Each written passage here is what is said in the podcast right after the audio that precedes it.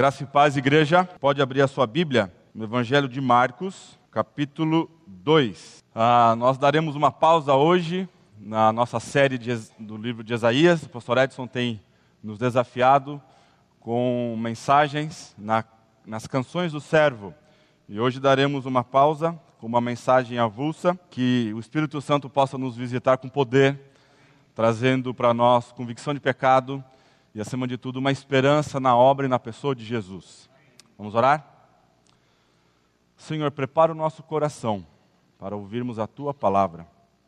Queremos, ó Deus, a ouvir a tua voz, queremos ouvir a tua doce voz, como aquela brisa que um dia visitou Elias, lá naquela caverna.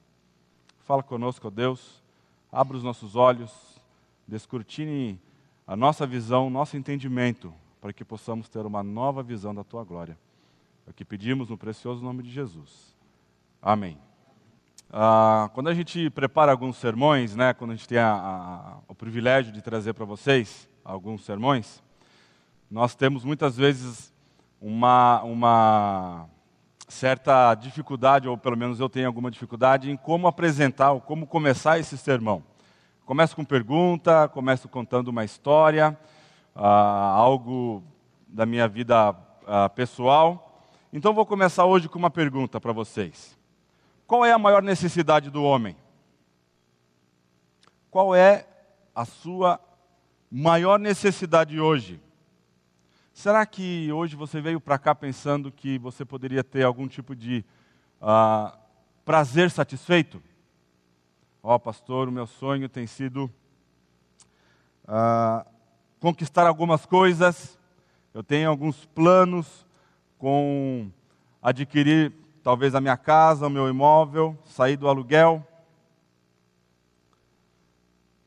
Eu tenho planos de crescer lá no meu trabalho, ser um profissional de sucesso, ter aquela uh, o quadro lá como funcionário do mês do McDonald's. Qual tem sido a sua maior necessidade? Qual é a coisa pela qual seu coração mais anseia hoje? Qual é o seu propósito de vida? Se você pudesse ser atendido em um único desejo, qual seria ele?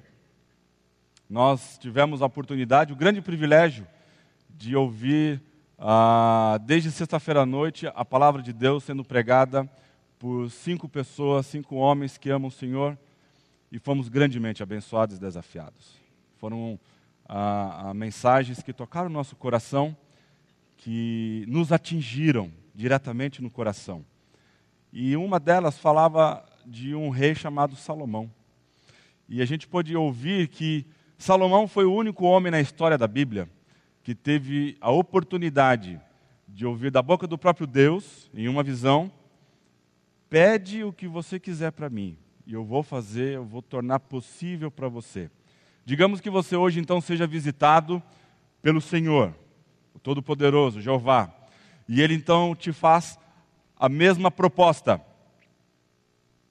Qual seria esse seu desejo? Será que você pediria então que o seu sofrimento, a sua dor fosse removida? Não sei né, qual tem sido a sua, a sua aflição neste exato momento, mas é possível que talvez aquilo que você pediria ao Senhor fosse que o Senhor removesse o seu sofrimento, removesse a sua dor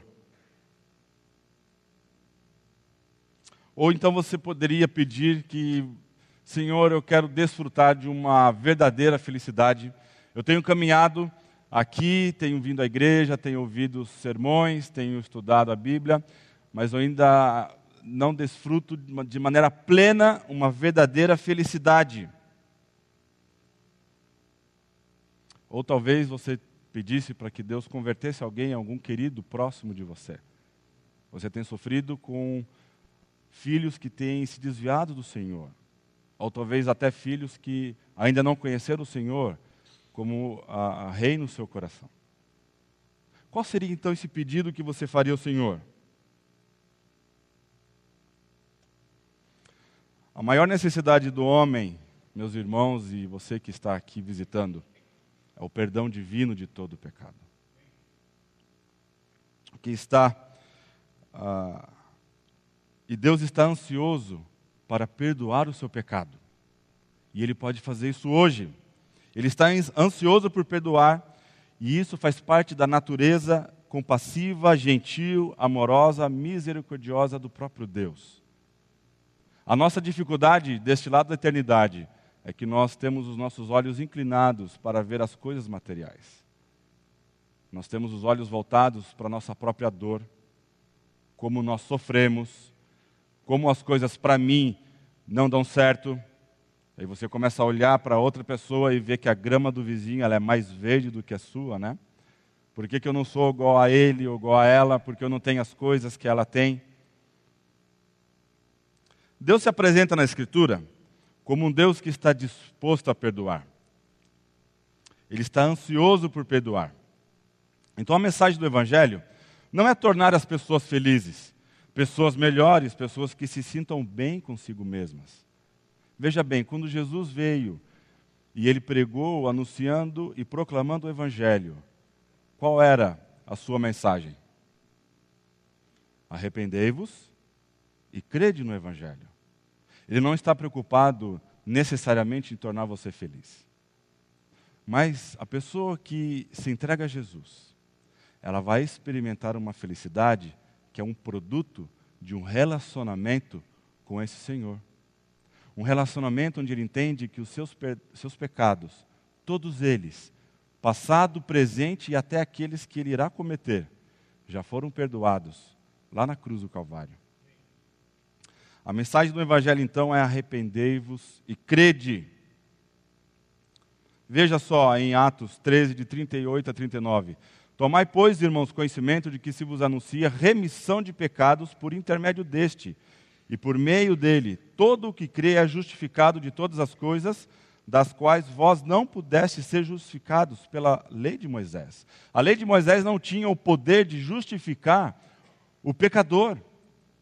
Na verdade, a lei ela nos trouxe a consciência de que é impossível agradar a Deus pelos nossos próprios esforços. Veja Efésios capítulo 1, verso 7.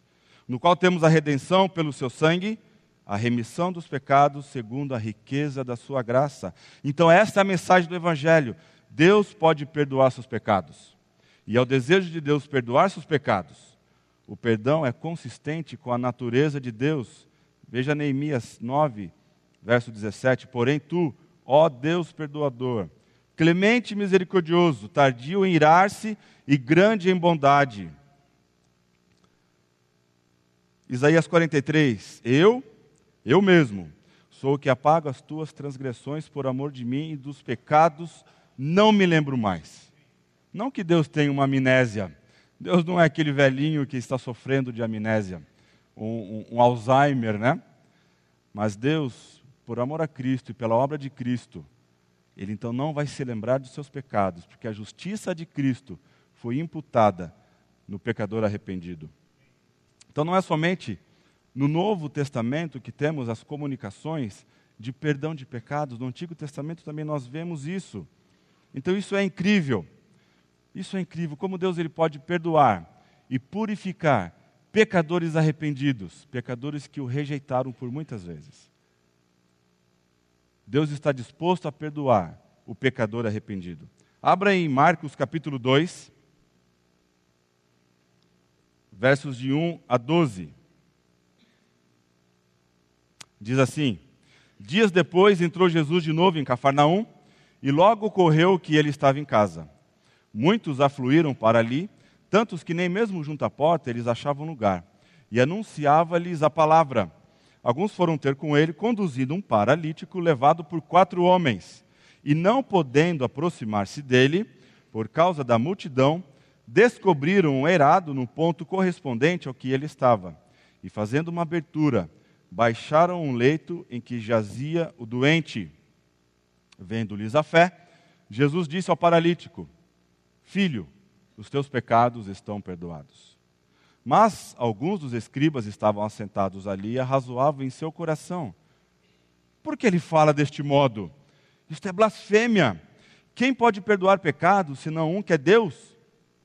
E Jesus, percebendo logo por seu espírito que eles assim arrazoavam, disse-lhes: Por que arrazoais sobre estas coisas em vosso coração? Qual é mais fácil? Dizer ao paralítico: Estão perdoados os teus pecados? Ou dizer: Levanta-te, toma o teu leito e anda? Ora, para que saibais que o Filho do Homem tem sobre a terra autoridade para perdoar pecados, disse ao paralítico: Eu te mando, levanta-te, toma o teu leito e vai para a tua casa. Então ele se levantou e, no mesmo instante, tomando o leito, retirou-se à vista de todos, a ponto de se admirarem todos e darem glória a Deus, dizendo: Jamais vimos coisa assim. Vou fazer uma breve introdução aqui do contexto em que Marcos escreve esse evangelho. Ele foi escrito então durante uma perseguição rigorosa contra os cristãos sob o, uh, o comando do megalomaníaco Nero. Marcos então, provavelmente João Marcos, ele escreve esse evangelho aos romanos, aos gentios. E fica em mente com esse contexto de que aquelas pessoas, esses primeiros leitores, que estão recebendo essa carta, eles estão passando por uma perseguição. O imperador era odiado e desprezado cada vez mais pelo seu próprio povo. Ele promoveu sua própria divinização, que foi negada pelo Senado na sua morte. Naquela época, os imperadores romanos tinham, por vezes, uh, o hábito que, após a sua morte, uh, o Senado, então, divinizava essas pessoas, né? Uh, colocavam eles como ah, pessoas quase semideuses, né? Ah, ou filho de algum deus. Mas qualquer ah, outro imperador antes dele, ele estimulou o uso dos títulos honoríficos. Deus, ainda em vida, Nero, clamava para esses, esses títulos: Filhos de, Filho de Deus, Senhor, Salvador e Benfeitor. Então, Marcos apresenta Jesus como o verdadeiro Filho de Deus, por meio de quem a boa nova para o mundo tem seu verdadeiro início. E Marcos não perde tempo, logo a, a, ao começar a sua carta, em dizer isso daí. No capítulo 1, versículo 1, ele diz: Princípio do Evangelho de Jesus Cristo, Filho de Deus. Então, o Evangelho de Marcos foi escrito para um destinatário composto por gregos, cuja referência era o Império Romano.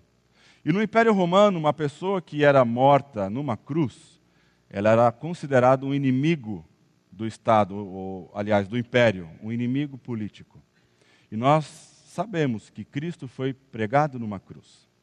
Então Marcos está interessado e movido pelo Espírito Santo a escrever uma carta a esse evangelho, mostrando para aqueles leitores que o fato de que Jesus Cristo ter sido cravado numa cruz isso não anula a sua identidade. Ele é o verdadeiro Filho de Deus. E ele agora então vai começar a dar provas, a narrar histórias de que esse uh, homem que foi cravado naquela cruz, ele é o verdadeiro Filho de Deus. Ele não é um imperador impostor, não é alguém que clama para si simplesmente um título de um senhor, de alguém que vai trazer libertação, boas novas. Então, Marcos apresenta Jesus como o verdadeiro Filho de Deus, por meio de quem a boa nova para o mundo tem seu verdadeiro início. Vamos estar aí? O Evangelho de Marcos, então, foi escrito para um destinatário. Eu acho que eu copiei esse slide duas vezes, viu? Marcos apresenta, então, Jesus como o verdadeiro Filho de Deus. Filho de Deus define tanto o início como o fim do Evangelho. Ele ocorre no pronunciamento inicial do Evangelho. Marcos 1, e também na confissão final do centurião na cruz. Verdadeiramente, este homem era o Filho de Deus. E é interessante que a história que Marcos começa a narrar, nem mesmo seus discípulos entendiam a verdadeira identidade de Jesus. Eles achavam que Jesus Cristo era o Messias, e de certa forma eles estavam corretos, mas não o Messias que ah, iria trazer uma libertação política e militar do Império Romano. Jesus Cristo é o Filho de Deus que veio inaugurar o reino dos céus. Portanto, ele não veio libertar o seu povo da opressão uh, de Roma, ele não veio libertar, fazer uma grande revolução para que o povo de Israel voltasse a ser uma potência. Nada disso estava em pauta quando Jesus Cristo veio e caminhou nesta terra. Todo o seu interesse, todo o seu objetivo eram com coisas espirituais, é o reino dos céus. Então, a filiação divina de Jesus é a pedra angular teológica do Evangelho de Marcos.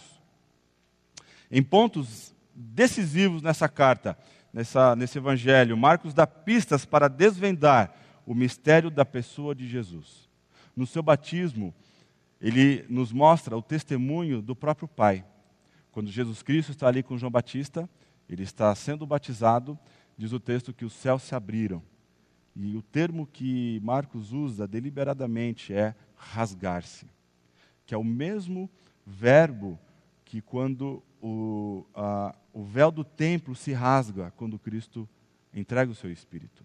Então o céu se rasga e do céu lhe ouve uma voz: Este é meu filho amado, em quem tenho todo o meu prazer. E em Marcos capítulo 8, novamente temos o testemunho do Pai, quando na transfiguração de Cristo, Pedro, Tiago e João ouvem que este é meu filho, a ele ouvi. Então, o próprio Pai, ele dá testemunho de quem Jesus é. Então, Marcos não só estabelece que Jesus é o Filho de Deus, mas também que tipo de Filho de Deus ele é. Então, em primeiro lugar, na nossa passagem, nós vemos que a fé vence barreiras. Então, Jesus é o servo de Deus que está em constante atividade. Marcos, então, está desejoso de mostrar que Jesus é, é, é um servo de Deus, ele é o Filho de Deus, que está em constante movimento, em constante ação. Se você ler o capítulo 1 de Marcos, você vai ver que Jesus, após o seu batismo, ele começa então o seu ministério, ele proclama a palavra, e, e ele traz cura, ele traz libertação, ele entra numa sinagoga para proclamar a palavra de Deus, entra ali uma pessoa possessa de demônio, ele espelha aquele demônio, e, e Marcos vai dizendo, e imediatamente, imediatamente, ele sai de lá, vai para outro lugar, ele cura a sogra de Pedro. Depois Jesus Cristo ah, ah, purifica um leproso, e Marcos usa esse termo deliberadamente. Ele não usa o termo curar, mas ele usa o termo purificar. Porque a lepra, que na realidade era uma doença de pele, não era somente a ranceníase, né? havia uma gama de vários tipos de doença de pele. E a ranceníase era uma delas. E naquela época, a hanseníase não tinha cura. Então, quem tinha aquele tipo de doença, certamente a, a, iria entrar em óbito, a, a pessoa iria falecer daquilo. E a lepra, ela tinha uma conexão com o pecado. Então, Marcos está querendo mostrar para o seu público, os seus leitores, que Jesus Cristo ele tem poder para purificar, para tornar a, a, é, claro, limpo, aquilo que o pecado então tornou impuro e sujou. Jesus dá ordens para esse leproso de que ele não comente nada com ninguém, mas que ele vá para ah, o sacerdote e ele então comunica ao sacerdote, ofereça a sua oferta pela sua purificação, que ele siga a lei de Moisés, porque Jesus Cristo veio cumprir a lei também. De tal forma, então, que quando esse leproso faz isso, ele então espalha para as pessoas quem havia ah, mudado, transformado a vida dele. Então Jesus já não mais poderia andar tranquilamente pela cidade. Então muitos afluíram para ali, tantos que nem mesmo junto à porta eles achavam lugar. Então Jesus ele sai de Nazaré, ele é criado em Nazaré, ele vai então agora para Cafarnaum, que era uma aldeia, e nessa aldeia ele, ele chama alguns homens para serem seus discípulos, e ele então meio que estabelece o seu, o seu QG, o seu quartel-general. E a casa de Pedro é provavelmente o local onde Jesus passava a maior parte do tempo. Porque quando Marcos escreve, ele diz que ele chegou em casa, certamente para quem está lendo, era uma casa que era conhecida daquelas pessoas, né? Então eles não tinham como achar lugar. Então a fama de Jesus é algo muito grande, ele não mais podia entrar publicamente ou andar publicamente. E é interessante que as multidões, elas desempenham um papel importante nesse evangelho. Elas formam audiências para o ensino de Jesus e são objeto da sua compaixão. Mas Marcos nunca descreve as multidões que se voltam para Jesus em arrependimento e fé, aquilo que o Evangelho requer. Existe, é claro, alguns verdadeiros seguidores e verdadeiros crentes, mas eles são uma pequena minoria. A multidão realmente funciona para obstruir Jesus mais do que tudo. Torna difícil, então, esse ministério dele, que é ensinar. E por causa da como as pessoas enxergam Jesus, que ele é alguém que pode aliviar a sua dor, trazer cura, acabar com o sofrimento das pessoas, elas então acabam se tornando um obstáculo para Cristo, porque elas desejam que as suas necessidades sejam satisfeitas. E há algo interessante aqui para nós, né? Como você tem enxergado Jesus? Como e qual circunstância você tem recorrido a Ele? Você o enxerga como alguém que está ali para remover a sua dor? Você recebe uma ligação, recebe uma notícia, algo que você não está esperando, e talvez algo que até tire o seu chão. E como você enxerga Jesus então? Se você enxerga Jesus como alguém que pode simplesmente remover a sua dor, alguém que pode satisfazer as suas necessidades, então você corre diretamente para Ele pedindo para que aquilo seja removido. A multidão então está mais interessada nas manifestações de poder. Elas são espiritualmente passivas. A multidão é espiritualmente indiferente, são espiritualmente descomprometidos. São apenas pessoas curiosas, buscando ver e uh, presenciar alguma manifestação poderosa. Agora, a essência do ministério de Jesus, a saber, era a pregação da palavra. Quando Jesus ele chegava numa casa, quando Jesus ele estava com a multidão, a primeira ação que ele tinha era pregar a palavra. Existe hoje uma linha de, de pensamento, de ação, onde a igreja deve fazer, em primeiro lugar, uma ação social. É, nós, como igreja, nós, como uma comunidade, nós devemos ah, ter um papel importante na sociedade de acudir ao necessitado. Quando você lê os evangelhos, você vê Jesus curando, você vê Jesus alimentando as multidões, isso é verdade. Mas a primeira coisa, a primeira ação de Jesus, antes de curar, antes de alimentar a multidão, é pregar a palavra. O que mais nós precisamos hoje, meus irmãos, é a palavra do Senhor, é o Evangelho. Veja, a medida da, do sucesso de uma igreja não é a quantidade de membros que ela tem mas sim se ela é comprometida com a palavra de Deus, se ela é comprometida com o evangelho da graça e da glória de Deus. E a palavra significa que o evangelho, a palavra de Deus, a palavra sobre a salvação, a palavra sobre o reino, entrar no reino através do arrependimento e fé. Então Jesus, obviamente, conhece as necessidades daquelas pessoas, mas ele vai além. Ele sabe que a necessidade mais profunda do homem é arrependimento e fé. Então ele veio proclamar o evangelho para os pobres, os cegos, os oprimidos. Ele veio libertar aqueles que estão cativos. Ele veio para proclamar a gloriosa liberdade da salvação. Isso é algo que nos desafia. Isso é algo que nos desafia. Então Jesus é alguém de ação.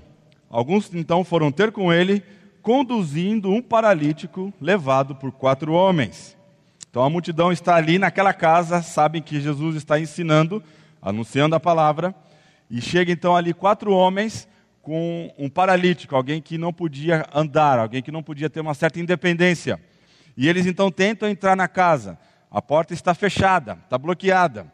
Tentam entrar pela janela, alguma forma de ter acesso a Cristo, e eles não conseguem. A multidão então forma uma barreira.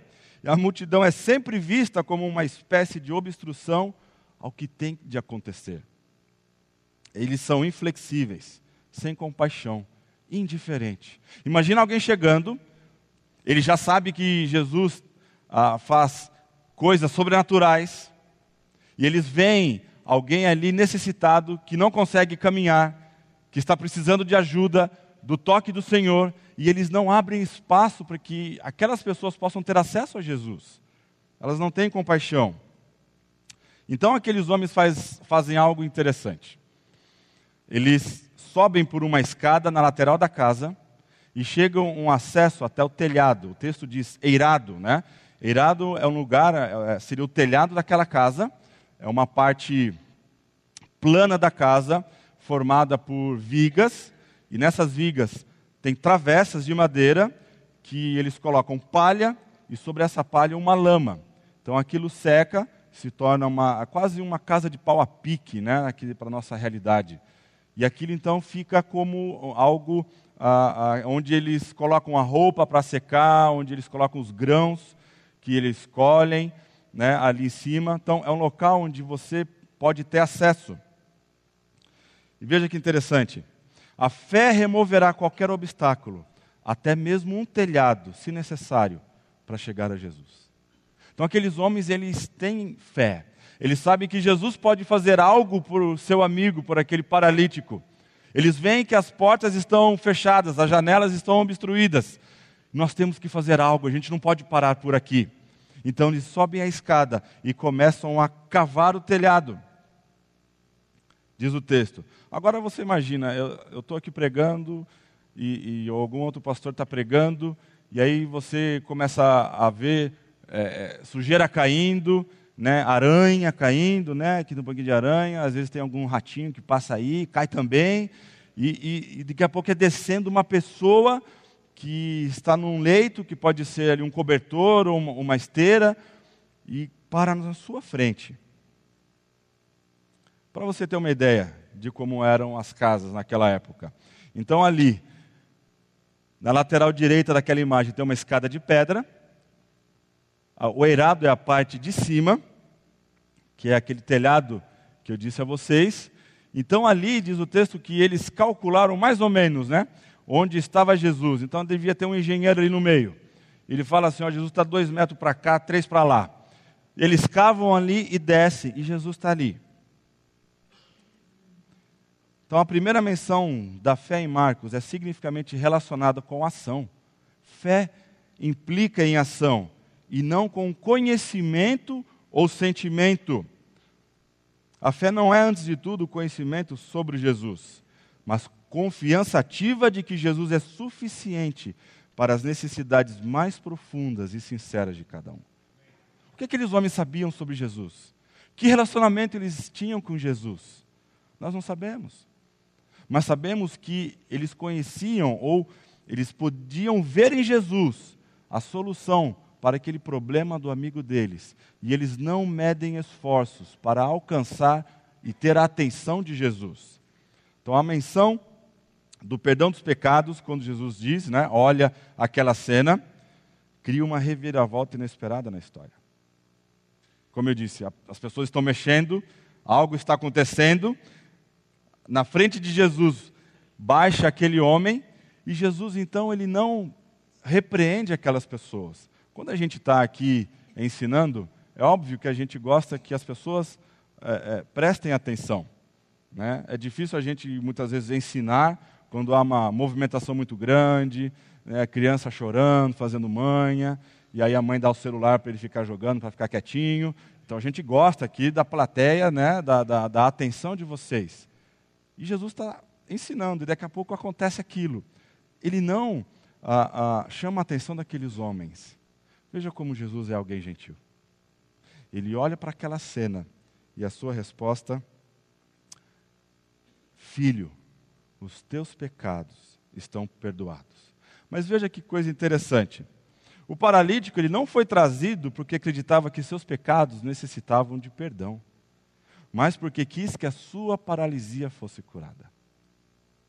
Eu imagino que quando aquele ah, ah, paralítico acabou de descer, agora ele tem a atenção de Jesus. Eu acho que a respiração dele até muda, né? Ele está até. Ele vai falar. Eu vou andar. Certamente toda partícula do corpo dele está naquela expectativa. Algo vai acontecer. E quando Jesus abre a boca, ele pronuncia essas seguintes palavras: Filho, os teus pecados estão perdoados. Mas espera aí. Vamos pensar aqui até é, imaginar algo. Jesus, eu acho que o Senhor não entendeu qual é o meu problema. Eu imagino ele pensando. Eu tenho um problema mais urgente do que o perdão dos meus pecados. Eu preciso andar. Hello? Eu não sei andar, eu não posso andar. Mas Jesus quer mostrar para esse homem que existe algo mais importante, algo muito mais profundo do que o seu próprio sofrimento. Veja, Jesus sabe de algo que esse homem desconhece: que o paralítico tinha um problema muito mais grave do que a sua condição física. O principal problema na vida de uma pessoa nunca é seu sofrimento, mas sim o seu pecado. Por isso eu comecei com aquela pergunta, meu irmão. Talvez você tenha chegado aqui achando que o seu principal problema é o seu sofrimento, é a perda do seu emprego, é a sua saúde fragilizada, algum relacionamento que você tem com pessoas que você ama e também estão fragilizados, está em frangalhos esse relacionamento.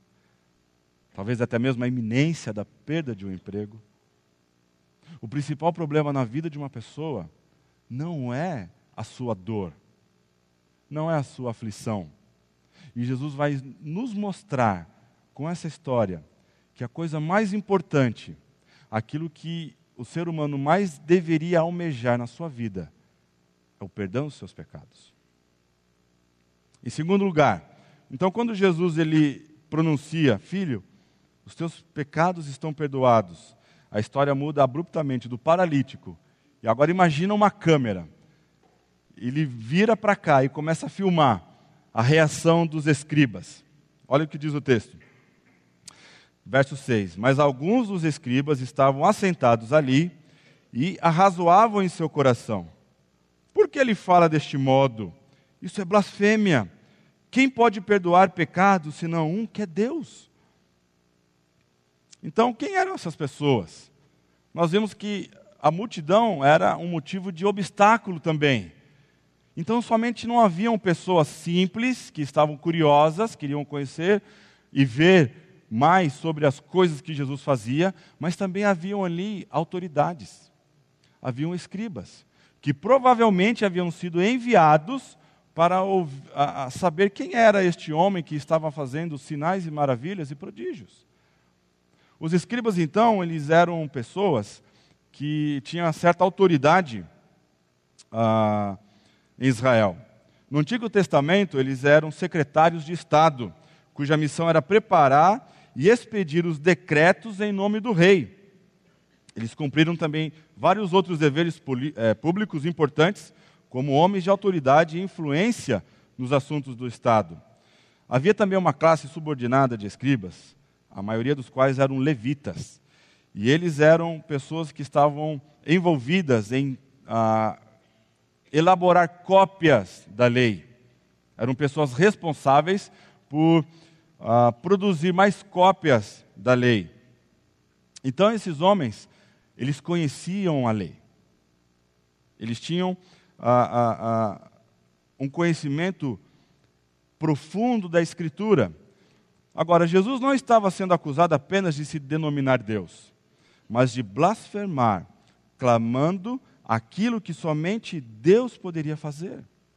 Então, de certa forma, aqueles escribas, eles não estavam errados em dizer que somente Deus poderia perdoar pecados. Vá comigo para Êxodo, capítulo 34.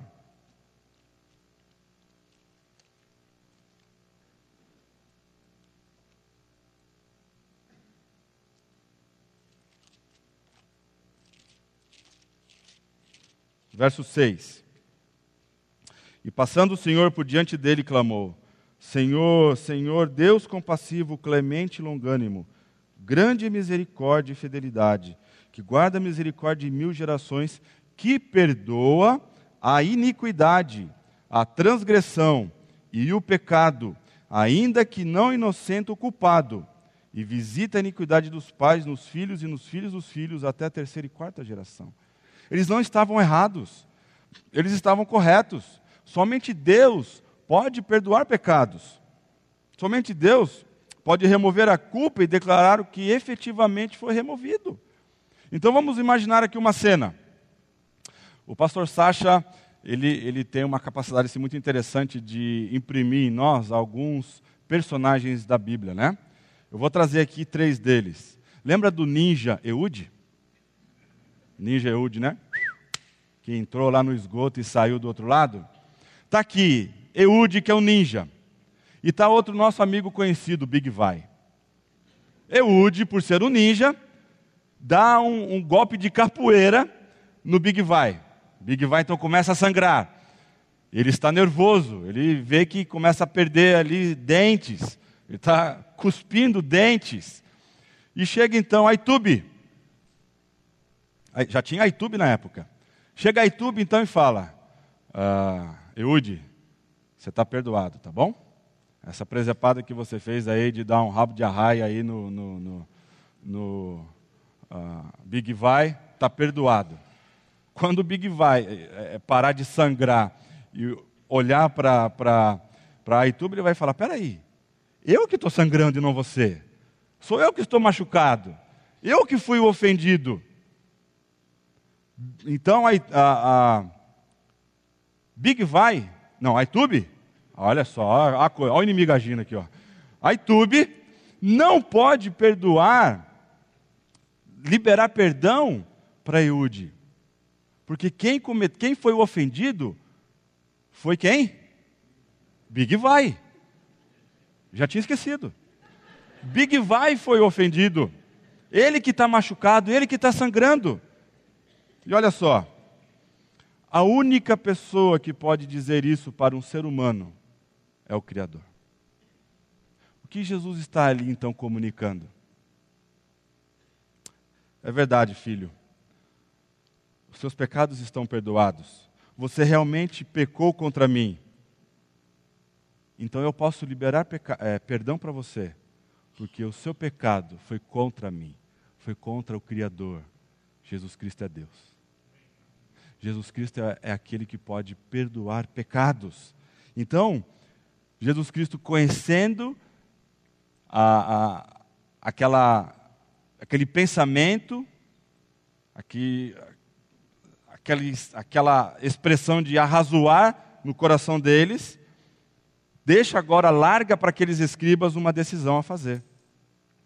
Bom, se ele pode perdoar pecados, não tem como eu saber, não tem como eu ver.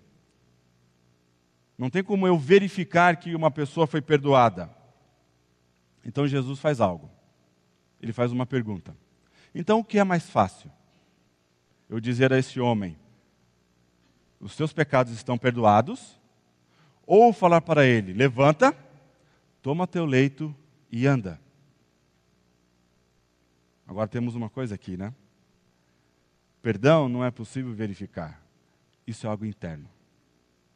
Mas fazer alguém andar, isso somente alguém com um poder sobrenatural pode fazer.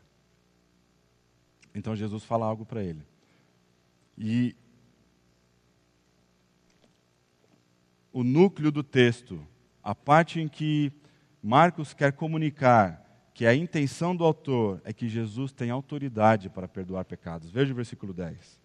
Para que saibais que o Filho do homem tem poder sobre a terra, tem sobre a terra a autoridade para perdoar pecados. Disse ao paralítico: Eu te ordeno, eu te mando, levanta-te toma o teu leito e vai para a tua casa. E na frente de todos, aquele homem então se levanta. Ele pega o seu leito, que por anos foi ah, o objeto da, da, que lembrava ele que ele era alguém completamente incapaz de andar.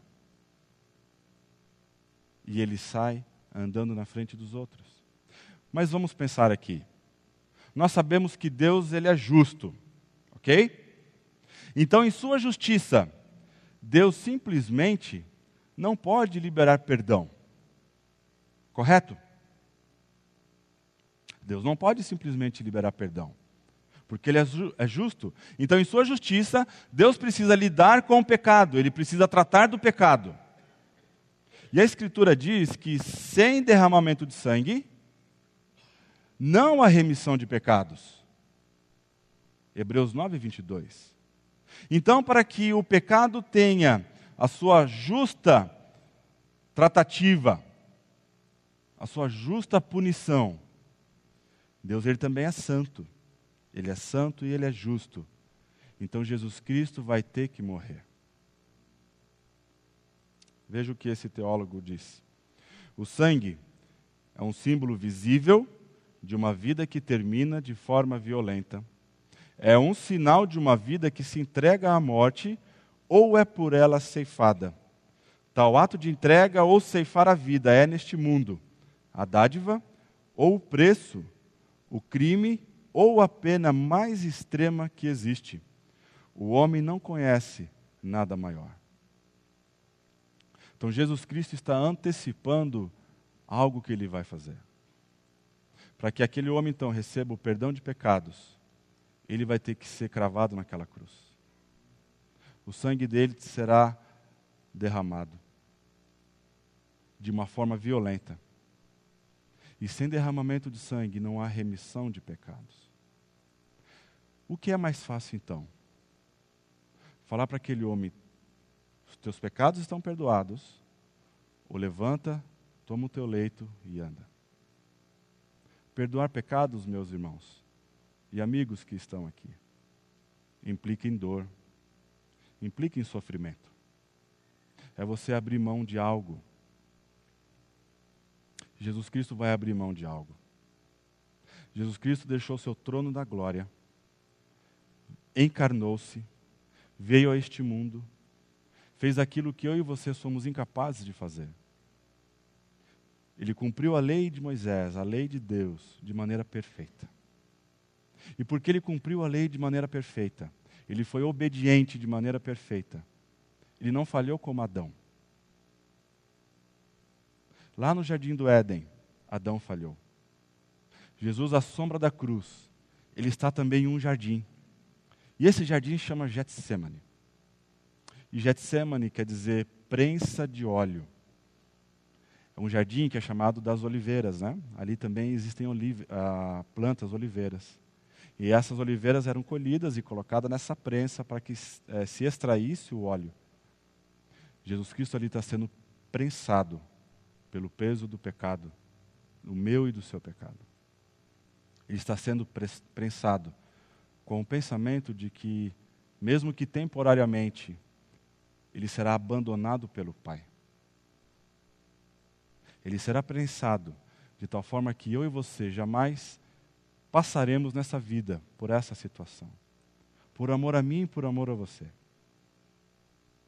Falar para aquele paralítico: levanta, toma o teu leito e anda. Não é tão difícil para o Filho de Deus. Mas o fato dele conceder pecados, é, perdão de pecados, implica em ele ter que entregar a própria vida.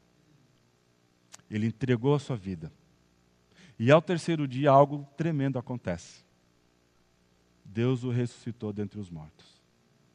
Então ele conquistou a vitória, conquistou a morte e o seu poder.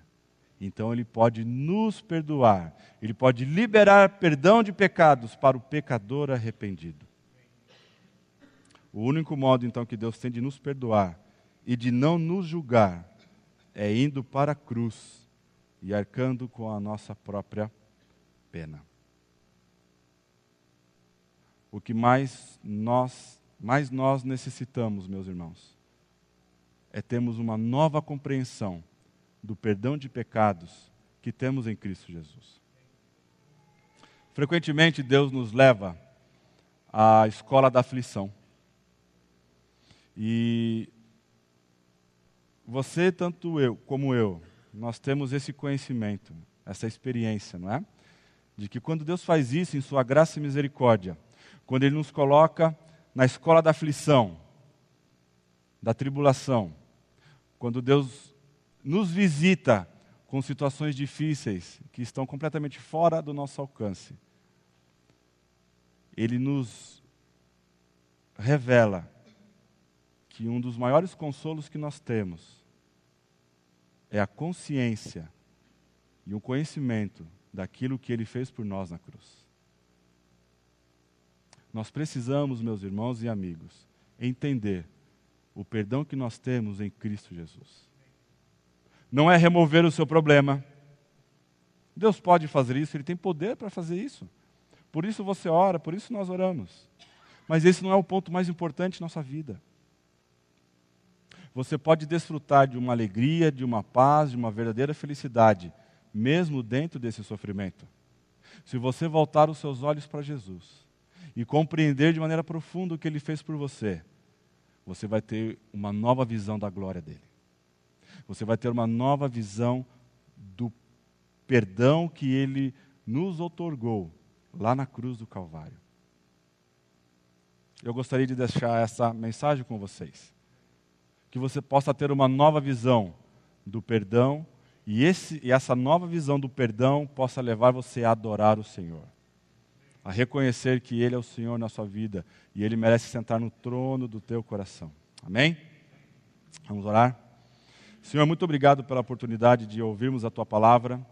Muito obrigado, Pai, pela a tua escritura que nos revela o teu caráter e aquilo que Jesus Cristo fez por nós na cruz.